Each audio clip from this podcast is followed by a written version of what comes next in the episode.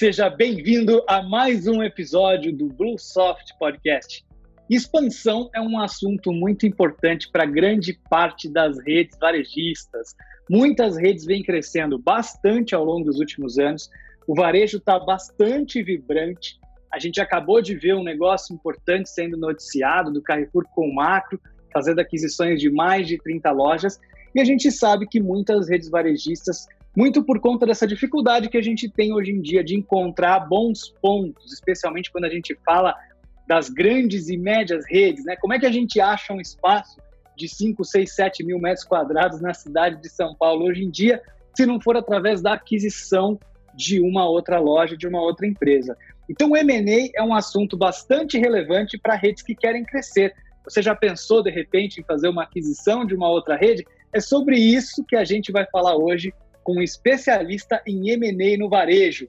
Então fica com a gente para conhecer o nosso convidado.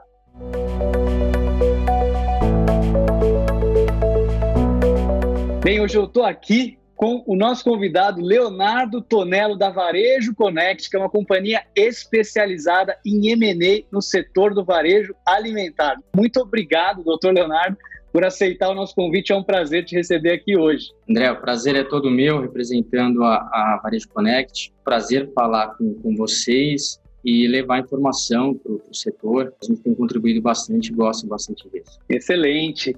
Leonardo, conta um pouquinho para a gente da sua trajetória, né? E por que que varejo alimentar e fusões e aquisições nesse segmento está tão relevante nesse momento? Por que, que vocês escolheram se especializar em supermercados?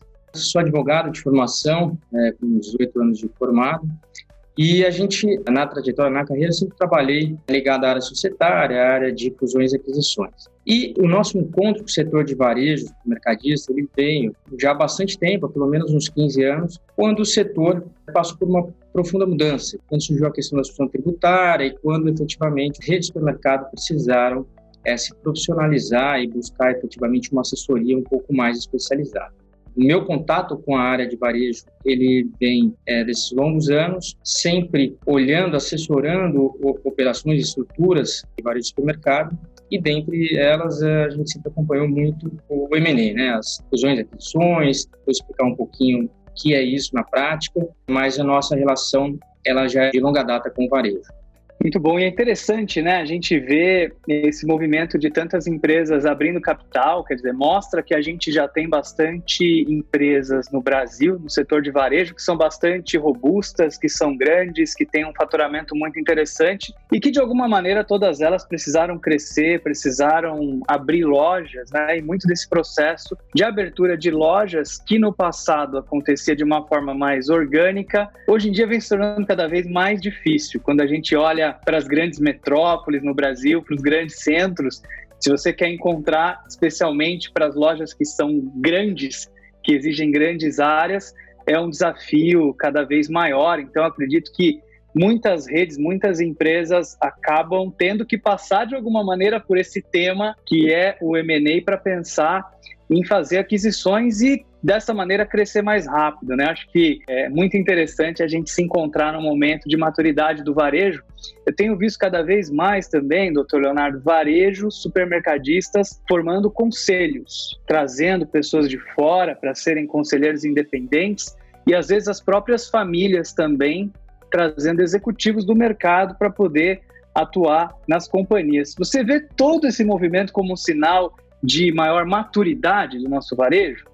Não, com certeza, com certeza. A gente acompanha varejo há bastante tempo e ao longo desses 15 anos a gente percebeu exatamente uma, uma mudança muito significativa na mentalidade do, do empresário do varejo. Eu costumava brincar né, que antes o, o varejista, o mercadista, ele precisava saber comprar e vender é, muito bem. Hoje, não, já de vários anos para cá, não. Ele precisa efetivamente saber administrar e gerenciar e atuar como um empresário do setor de varejo. Então, ele precisou se profissionalizar em todos os sentidos, seja do ponto de vista de governança, de profissionalização, de sucessão, quanto toda a parte de legalização do ponto de vista fiscal, tributário. Hoje, no estado de São Paulo, me arrisco a dizer que praticamente todas as redes ou as médias e grandes redes de supermercado são lucro real e são 100% é, oficial, não existe mais sonegação nesse setor. isso muito em decorrência da ação tributária, e tudo isso permitiu que essas empresas passassem a ser vendáveis. Então, hoje, a grande maioria das empresas do, do varejo, elas são auditáveis ou auditadas por auditor externo. Então, muitas delas, faturamento aí de empresa de grande porte, inclusive, já são auditadas. É, então, com certeza, esse movimento de é, maturidade, de profissionalização do setor, ele favorece muito para que potenciais é, compradores tal, olhem para o setor de varejo. Isso sem falar nas operações que ocorrem dentro do mesmo setor. São as próprias é, redes expandindo, então, setor de varejo, você vê que as redes não podem ficar paradas, então, todo mundo de alguma forma está crescendo, ou abrindo loja, ou via comprando outras lojas ou outras redes. Você tem essa característica muito atípica e, e relevante, e os pontos comerciais eles têm uma liquidez muito grande. Então é muito comum essa troca de pontos comerciais e essa compra e venda. Um outro fator que a gente acompanha e vê é, efetivamente é que as empresas hoje elas não têm tantos pontos, bons pontos disponíveis. Isso é um outro fator que leva e com certeza vai fomentar ainda mais a consolidação do setor. A partir do momento que, principalmente nos grandes centros, como você disse, ou mesmo nas cidades mais importantes, você não tem tão, tantos pontos, bons pontos disponíveis. A única forma, uma das formas mais objetivas de se crescer é justamente via aquisição. E é interessante, né? Porque cada segmento, cada setor tem as suas particularidades. Quando a gente fala de uma potencial fusão ou aquisição, desde a gente olhar, por exemplo, o potencial de crescimento é, daquela empresa, desde a gente olhar as diferentes estratégias que, que podem existir, sinergias que podem existir, né? No setor de tecnologia que eu conheço um pouco melhor essas questões, até por ser investidor também de, de startups, a gente vê que tem várias maneiras da gente encontrar valuation de uma empresa, mas nem sempre é uma ciência exata, né? Então nem sempre a gente olha lá para fluxo de caixa descontado para o futuro, por exemplo, porque dependendo do tipo de sinergia, o impacto daquilo pode ser muito maior do que a gente podia imaginar. E daí a gente vê uns negócios acontecendo muito interessantes, como por exemplo quando foi a aquisição do WhatsApp, pela Facebook ou do próprio Instagram, que a gente via aquelas cifras e achava que aquilo era um absurdo, como é que podia valer tudo aquilo? E quando a gente olha o quanto vale hoje, a gente começa a perceber que talvez naquele momento a gente não tinha toda aquela visão de potencial que aquele negócio podia ter.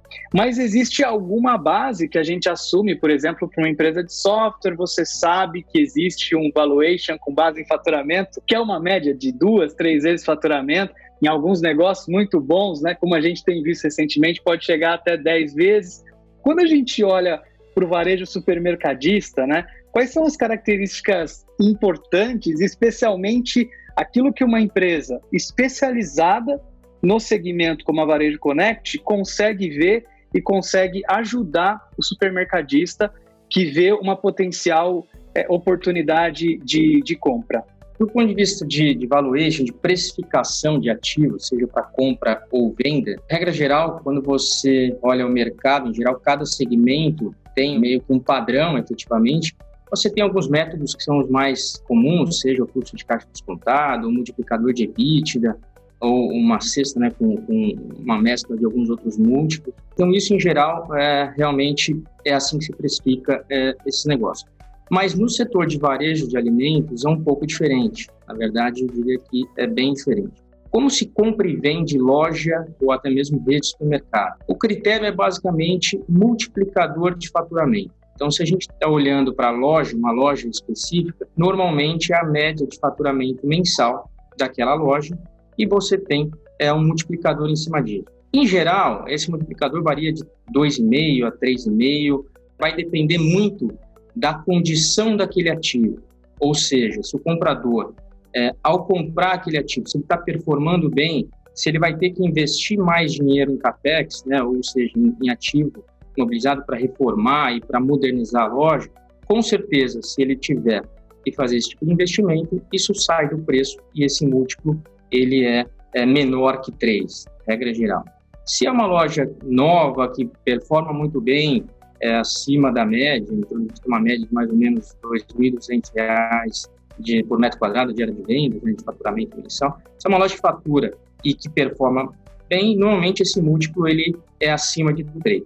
Isso para compra e venda de lojas. Quando a gente olha para compra e venda de redes do setor de varejo de alimentos, esse racional não é muito diferente, só que é, normalmente você olha um percentual do faturamento anual, em média 30%, que dá o equivalente a 3,6 faturamentos mensais. Então, esses são os números gerais com certeza eh, não foge muito disso. Agora, com a entrada de novos players, né, olhando esse setor, os fundos de private equity ou mesmo outros investidores financeiros, você começa a falar e ouvir falar de, de novo, olhar EBITDA, olhar alguns outros fatores para a precificação. Mas no dia a dia, o que a gente tem visto e acompanhado nesses últimos anos é sempre com base em multiplicador de faturamento.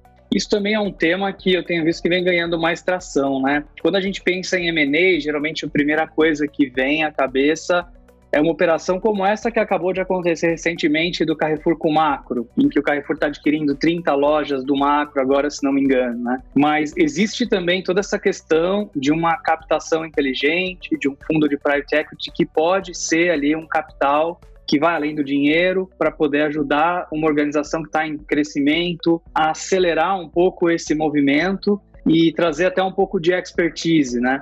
Como é que você vê esse movimento de private equity se aproximando do varejo? Como é que a gente está no Brasil em relação a esse tipo de operação? Historicamente, o setor de varejo nunca foi muito atrativo para esse perfil de investidor, por um motivo simples a rentabilidade média do setor de varejo de alimentos é uma rentabilidade muito apertada. Está falando de 3, 2, 3, 4% na última linha.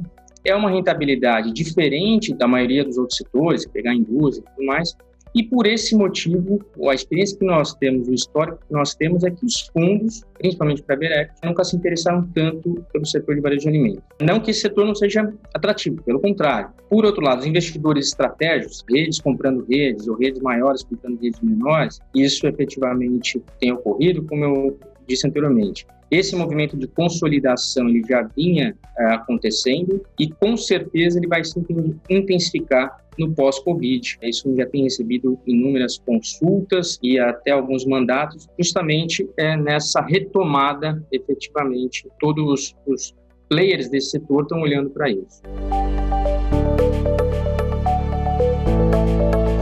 Leonardo, qual que é o grande benefício, a vantagem do supermercadista que está visando crescimento, que está visando aquisições, dele buscar ajuda de uma empresa como a Varejo Connect, em vez de ele tentar sozinho buscar contatos com varejos menores que ele enxerga como potenciais empresas que ele pode buscar uma fusão ou uma aquisição? A Varejo ela tem uma atuação específica em projetos de expansão e intermediação de, de operações de compra e venda. Nessa empresa, nós não atuamos como advogado. Nosso trabalho, nossa atuação, ela é exclusivamente para estruturar projetos de expansão, de compra e venda de redes, de lojas, essa é a ideia. E qual é o grande diferencial da, da Varejo é, Connect? Investimos bastante dinheiro e tempo e pessoas para mapear efetivamente é, as lojas, a grande maioria é, das lojas do estado de São Paulo. Então, hoje nós temos aí uma base de dados com mais ou menos 5 mil lojas, para justamente ter uma informação estratégica, diferenciada, obviamente confidencial, e que possa é, gerar valor para o empresário, tanto aquele que está olhando um perfil para expansão, então a gente consegue mapear e mostrar para ele efetivamente quais são as melhores oportunidades que ele poderia ter em determinada região, em determinado tamanho de área de vendas, é quanto para o vendedor. Então a gente consegue demonstrar para esse cliente, para esse vendedor, efetivamente quais são os players do mercado que teriam perfil e potencial para comprar aquela determinada loja ou aquela determinada rede. O nosso grande diferencial é justamente não ir atrás de, de oportunidades que já estão no mercado. É justamente buscar oportunidades aonde muitas vezes o próprio empresário nem sabe que existe. Às vezes ele é, tem uma rede com várias lojas e ele nem sabe que ele quer vender determinada loja. Mas quando você para para olhar é, o desempenho, a rentabilidade e tudo mais, o tamanho de área de vendas, muitas vezes faz sentido aquele empresário se desfazer de determinada loja para poder comprar a próxima é, na expansão, né, no perfil de expansão dele. É aí que a gente identifica uma, uma oportunidade bem bacana e que a gente vem trabalhando para justamente se destacar e ter é, um diferencial nesse setor. Muito bom esse comentário, porque às vezes a gente tem a impressão de que alguém que está vendendo a sua rede está vendendo porque de repente aquela loja não está indo muito bem, mas esse não é o único motivo, né? Muitas vezes acontece isso que você comentou, de uma rede varejista que está se desenvolvendo, acaba se vendo com diferentes formatos e atendendo muitos públicos diferentes. E às vezes isso faz com que ele perca um pouco até o foco da gestão do negócio. Dependendo do público, isso requer um mix diferente dependendo do tamanho da loja, é um formato de atendimento, tem mais ou menos serviço, e às vezes administrar tantos formatos diferentes faz a gente perder um pouco o foco do lado da gestão do varejo. E aí, muitas vezes, buscar lojas que tenham modelos mais homogêneos vai permitir uma eficiência maior. De repente, eu me especializo no público A, então eu vou me especializar, vou buscar lojas que estejam próximas a esse público e posso fazer negócio para, de alguma maneira, vender as lojas que estão atendendo outro público. Esse tipo de abordagem também pode ser algo inteligente para o varejista buscar. Queria que você contasse um pouquinho para a gente né, desse perfil de quem faz uma venda. Quais são os principais motivos para o varejista tomar essa decisão de vender uma ou mais lojas do portfólio de lojas dele?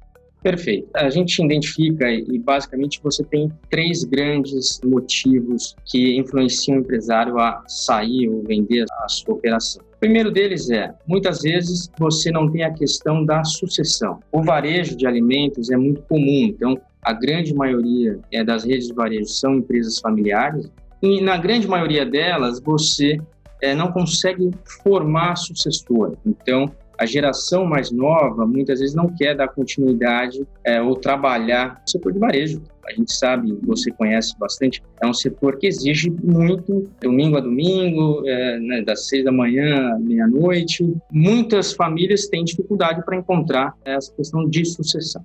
Então, esse é um, é um dos grandes fatores, em determinado momento, a família tomar a decisão de vender o negócio por não ter ou não, não dar, não querer dar continuidade. Um outro fator é a questão de redes que, por algum motivo, não estão indo bem. A gente tem visto nos últimos anos, né, com essa última crise, até mesmo antes da, da pandemia, redes tradicionais que têm, por exemplo, um bom EBITDA, porém tem problemas na parte de financiamento, de endividamento, de alavancagem. Esse seria um segundo é, fator, efetivamente. E o terceiro, que é também comum no setor, é, você vê muitas famílias onde é, elas estão cansadas de fato do dia a dia do varejo, né? Como eu disse, é bastante intenso. E isso, em alguns casos, é um motivo efetivamente para olhar e pensar nessa questão de venda. Né?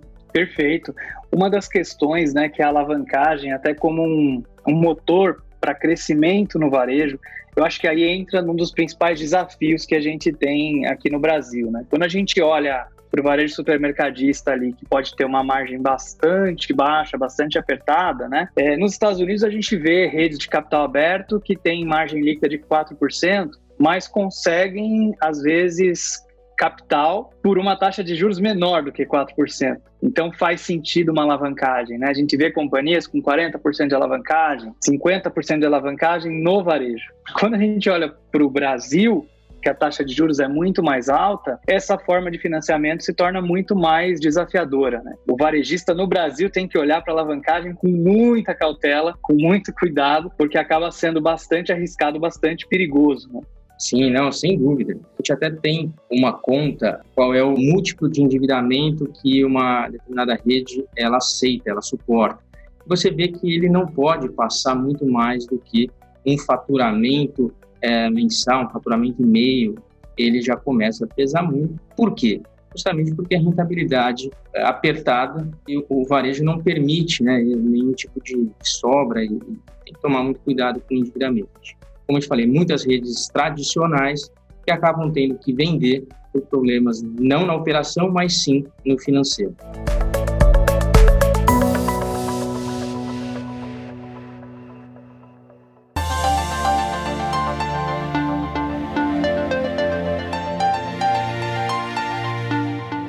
Que é o papel da tecnologia relacionado a esse tema de fusões e aquisições? O quão importante é o uso da tecnologia tanto para o varejista que vê uma potencial oportunidade de venda, como para aquele que está olhando para uma empresa que ele vai potencialmente comprar? Por que, que a tecnologia tem um papel importante dentro desse processo?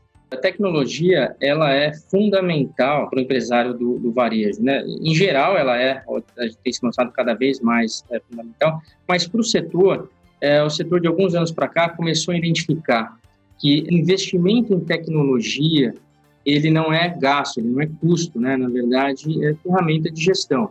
Nós temos vários clientes, a grande maioria dos clientes, que efetivamente tocam o seu negócio de, de varejo é olhando basicamente métricas, números, é, relatório. Isso era pouco comum há alguns anos atrás é, no setor de varejo de alimentos. Sem dúvida, você ter é, um RP específico para o varejo, desenvolvido especificamente para o varejo, ele faz toda a diferença.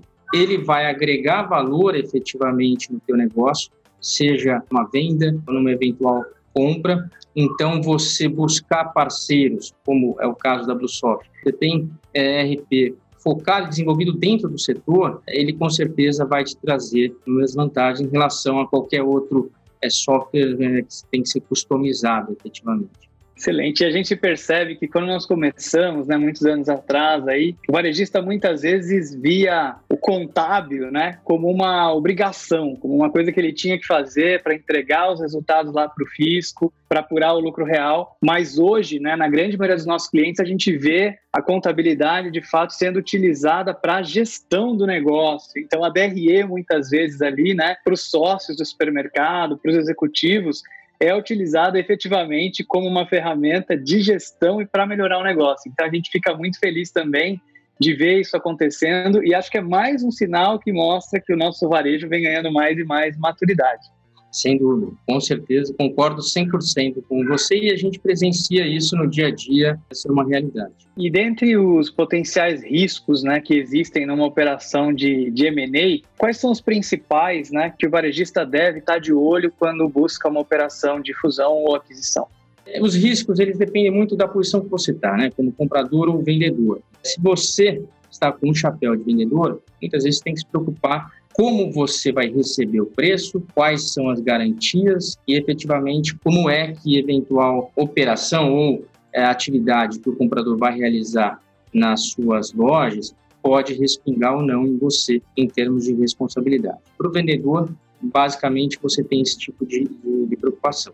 Agora, por outro lado, para o comprador, que é quem vai herdar efetivamente muitas vezes o, o, negócio, o setor de varejo a gente basicamente tem duas formas de comprar e vender. Né? Então, uma é a tradicional, compra e venda de cotas ou ações, e a outra é compra do fundo de comércio. Muitas vezes você compra a loja né, e não leva o, o CNPJ. Nesse aspecto, o comprador ele assume muito mais risco. Então, seja de contingências, passivos, passivos ocultos, é, sucessão trabalhista, tributária, um trabalho de uma due diligence e efetivamente uma assessoria especializada né, no pré-compra, ela é muito importante para mitigar esse tipo de risco. A gente, é, até pouco tempo atrás, só tinha como referência de companhia de capital aberto no Brasil o GPA e o Carrefour, a gente teve também a presença do Walmart aqui, que acabou deixando o Brasil e agora segue na operação do Big, que ainda acho que não tem nenhum plano, pelo menos divulgado, de, de IPO, companhia de capital fechado. A gente vê o Macro, que era uma companhia de capital fechado, também, é, de certa maneira, diminuindo aqui a posição ao Brasil com esse negócio com o Carrefour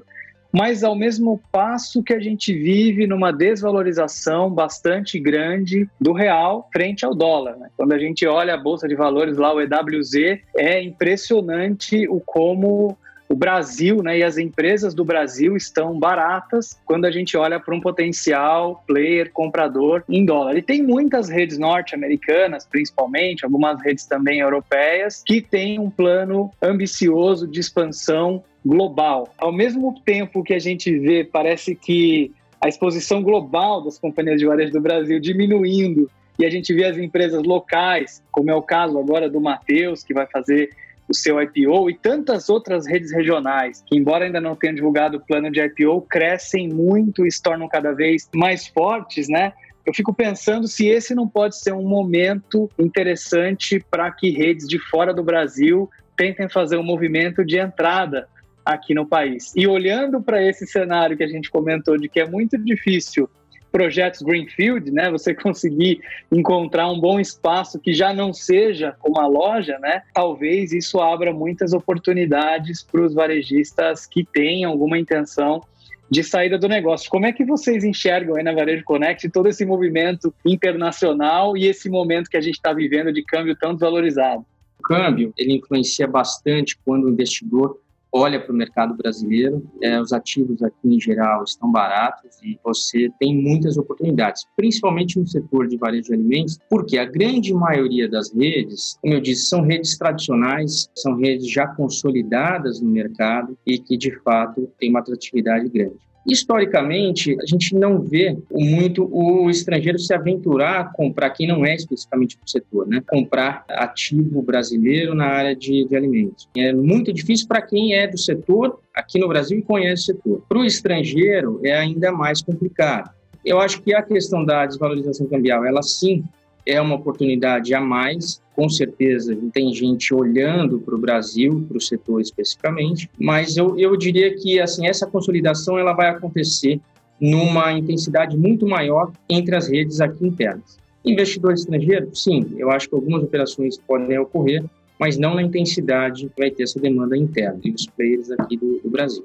Excelente. E esse momento todo de pandemia, né, além do câmbio, ele mexeu com muitas coisas, mexeu com a dinâmica de muitos setores em relação aos projetos de M&A que vocês é, vêm analisando. Houve um impacto também, uma desaceleração ou uma aceleração nos potenciais é, M&As por conta da pandemia? Isso é, é bastante curioso. A Varejo Connect é uma empresa que ela foi criada justamente para ligar pontos e intermediar negócio. Então, nessa empresa, a gente não faz nenhum tipo de assessoria jurídica. Normalmente, nós somos mandatados é, para comprar ou vender e é, nos últimos dois anos, a média de operações aí ficou entre 10 e 12 operações por ano. No final do, desse ano de 2019, começo de 2020, nós estávamos com seis operações em andamento. E quando veio o decreto e a quarentena, é, essas operações, todas elas ficaram em stand-by. E é, nos meses que se é, passaram, quatro delas permaneceram em stand-by e duas começaram a andar novamente. Então, é uma característica muito comum e, e muito evidente que nós verificamos é, sim, num primeiro momento, é, tanto o comprador quanto os vendedores ficaram bastante receosos em operação de M&A, então de março até junho, comecinho de julho, essas operações elas ficaram em stand-by. Agora, a partir daí, aonde o empresário passou já a ter alguma noção de como qual a profundidade da crise do setor de varejo e efetivamente como é, seria essa retomada, a gente percebeu e passou a ser consultado justamente para a retomada dessas operações e também novos mandatos. O varejo, vocês também estão acompanhando, foi um dos setores que mais se beneficiou do ponto de vista de faturamento, então a grande maioria das redes teve um aumento relevante do faturamento. A gente tem conversado com vários clientes falam em aumento de 20% a 30% aumento real de faturamento. Óbvio que isso não vai se perpetuar nesses níveis é, para o futuro, mas você percebe que boa parte desse incremento de faturamento ele tende a permanecer, muito em função de e-commerce, vendas online, é, marketplace. A gente tem visto que isso, de fato, aumentou a base de clientes, aumentou o faturamento e essa base de clientes ela tende a permanecer no pós-Covid. Quando a gente olha e pergunta para vendedor, Obviamente, na precificação, eles querem incluir o faturamento do, né, do primeiro e segundo trimestre aí do 2020. Quando você conversa com o comprador, né, com o investidor, eles falam, não, vamos precificar efetivamente e pegar o, a média de faturamento de 2019, exclui o, o período Covid, porque isso não é real, mas essa hoje é a grande discussão no valuation, na precificação de lojas, de redes aí no setor de alimentos. Tem muita incerteza pela frente, né? Se vai continuar tão alta como tem sido, se pode, na normalização, cair novamente o quanto que o e-commerce vai ter de presença, de percentual né, na participação das vendas, porque aumentou muito, né? Há uma expectativa muito grande de que continue aumentando e de que muitas pessoas que experimentaram e-commerce pela primeira vez vão continuar, pelo menos parcialmente, na sua experiência de compra, utilizando, né? Então tem muita coisa aí que a gente vai descobrir como é que vai ser nos próximos meses por vir. Leonardo, uma dúvida que eu tenho é: a gente tem muitos clientes que crescem muito todos os anos e que tem plano de expansão bastante agressivo. Quando ele olha para expansão é, por M&A, quais são as maneiras que ele deve pensar para financiar essas aquisições? Quer dizer, quais são as melhores práticas? Ele deve já ter uma boa parte desse capital reservado para poder fazer o negócio? As vendas da loja que ele está fazendo aquisição ajudam depois a fazer esse pagamento. É um negócio que acontece geralmente com um fluxo de pagamento de longo prazo, de curto prazo. Conta um pouquinho para a gente desses pré-requisitos em termos de financiamento que o varejista deve procurar para se preparar antes de buscar uma potencial aquisição. Assim, infelizmente, para o setor de varejo de alimentos, o financiamento para expansão ainda é um grande problema, porque a captação, como você já mencionou, é, antes, a captação ainda é muito cara no Brasil. E nós tivemos a oportunidade de conversar com a grande maioria dos bancos e efetivamente alguns fundos é, para justamente tratar e efetivamente apresentar projetos de, de redes que é, gostariam de captar exclusivamente para expansão, redes com EBITDA bom, com histórico bom, e você vê uma restrição muito grande ainda financiar o varejo. Preconceito, eu diria até, que hoje é infundado, né? E aquela é, ideia de que o varejo tem sonegação e tudo mais, quando isso já não é realidade há muitos anos. A captação via banco e fundo para expansão, ela não é a maior fonte de financiamento do varejo de alimentos. Tá? O que a gente tem olhado muito é capital próprio e efetivamente a operação da loja se autofinanciando. Por quê? Normalmente, no setor de varejo, essas operações elas ocorrem em formato de você paga 50% à vista e os outros 50% em 12, 24 meses, um mix de 40% à vista e os outros 60% também em 12, 24, 36 meses. E aí o empresário, ele com capital próprio, ele dá essa entrada, né, que é um valor relevante, e normalmente as outras parcelas, é, a própria operação de loja, ela ajuda a, a diluir. É, em geral, essas é, são as fontes de, de financiamento falando aí para as redes familiares de médio porte. Né? Muito bom. Poxa, Leonardo, obrigado pela aula aí. Aprendi bastante sobre M&A no setor é, varejista aqui com essa nossa conversa. Tenho certeza absoluta aqui que, que o nosso ouvinte, quem está nos assistindo também aprendeu bastante. Quem tiver alguma dúvida pode deixar aqui nos comentários que a gente vai procurar o Dr. Leonardo para esclarecer qualquer ponto que tenha ficado pendente aqui nessa nossa conversa. Doutor Leonardo, quero agradecer demais você ter aceito o nosso convite. Foi excelente esse papo aqui. Acho que é um assunto super relevante. Tem dúvidas que todo varejista já se perguntou alguma vez e acho que a gente conseguiu esclarecer e responder aqui. Então, quero reforçar aqui os agradecimentos, pedir para você deixar aqui os recados finais e também deixar os contatos e a maneira para que quem queira mais informações, bater um papo com vocês sobre MNE, para que possa encontrá-los para poder ter essa conversa. Quais são os melhores canais para para poder falar com vocês. Bom, em primeiro lugar, eu agradeço mais uma vez a oportunidade. Nós uh, somos um, um, parceiro da, da Busoft e pode continuar contando com a gente para levar conteúdo dentro da nossa área de, de atuação né, para o setor de varejo. É um prazer, de verdade, falar com vocês. Quem tiver interesse, eu estou absolutamente à disposição para bater um papo, sem compromisso nenhum. Podem nos encontrar na internet, então, através do nosso site, né, www.varejoconnect.com.br, e ali vocês terão os acessos, ou, ou, efetivamente, como buscar os nossos contatos. Muito bom. Doutor Leonardo, então, muito obrigado aqui pelo papo.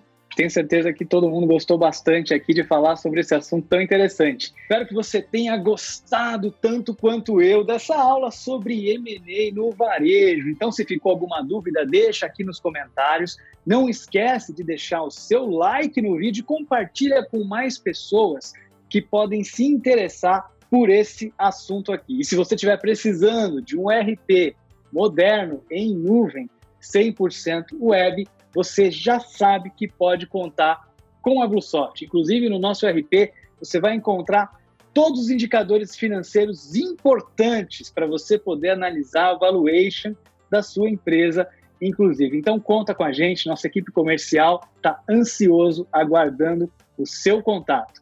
Muito obrigado e até o próximo episódio.